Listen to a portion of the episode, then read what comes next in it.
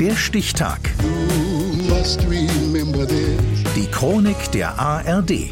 16. Dezember 1773. Heute vor 250 Jahren stürmten in Boston aufgebrachte Bürger drei englische Schiffe und warfen 342 Kisten Tee über Bord. Mit der sogenannten Boston Tea Party schlagen die Amerikaner den Weg in die Unabhängigkeit ein. Reinhard Bartusch. We would rather drown than pay an unjust tax.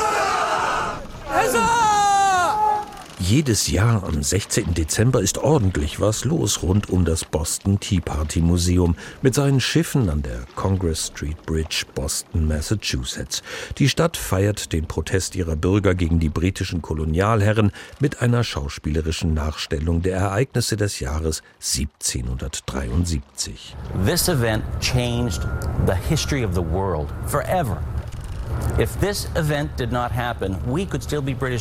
Nichts Geringeres als ein weltgeschichtliches Ereignis war diese Boston Tea Party, ordnet Museumsdirektor Sean Ford ein. Ohne es wären wir heute noch Briten.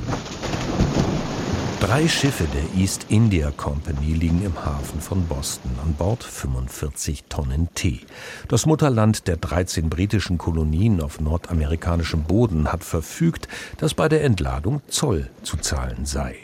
Schon eine ganze Weile versucht Großbritannien zur Abwendung einer Staatspleite in den Kolonien Geld locker zu machen.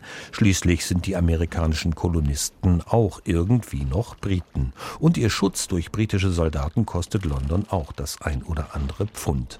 Aber besonders im aufrührigen Boston wehren sich allen voran die Sons of Liberty mit dem Argument, dass sie in der britischen Politik ja nicht mitbestimmen dürften. No taxation without representation lautet ihr Motto. Keine Steuer ohne Repräsentation.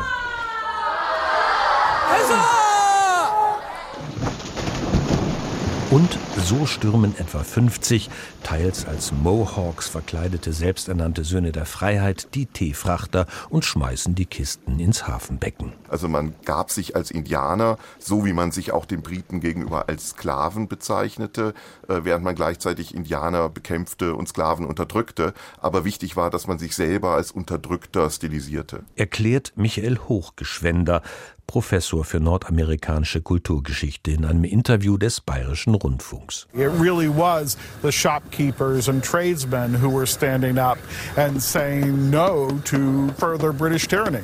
Geschäftsleute und Händler waren es, die gegen eine weitere Tyrannei der Briten aufstanden, konstatiert Jonathan Lane, später Nachfahre eines der Sons of Liberty.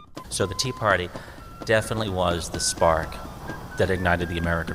die Boston Tea Party war der Funke, der die amerikanische Revolution entfachte, findet Museumsdirektor Ford. In der historischen Forschung sieht man das nicht ganz so eindeutig. Da war die Boston Tea Party ein symbolisch wichtiges Ereignis, aber sie war nicht der eigentliche Auslöser. Der lag unter anderem auch in der harschen Reaktion aus London. Der Hafen von Boston solle geschlossen, die politische Selbstbestimmung von Massachusetts beschnitten werden. Der Widerspruch zwischen der royalen britischen Klassengesellschaft und der freiheitlich orientierten Gesellschaft der Kolonisten verschärfte sich zusehends. Der Konflikt mündete schließlich im amerikanischen Unabhängigkeitskrieg. Ein zumindest symbolisch wichtiges Ereignis auf dem Weg dorthin war die Boston Tea Party. Heute vor 250 Jahren. Der Stichtag. Die Chronik von ARD und Deutschlandfunk Kultur. Produziert von Radio Bremen.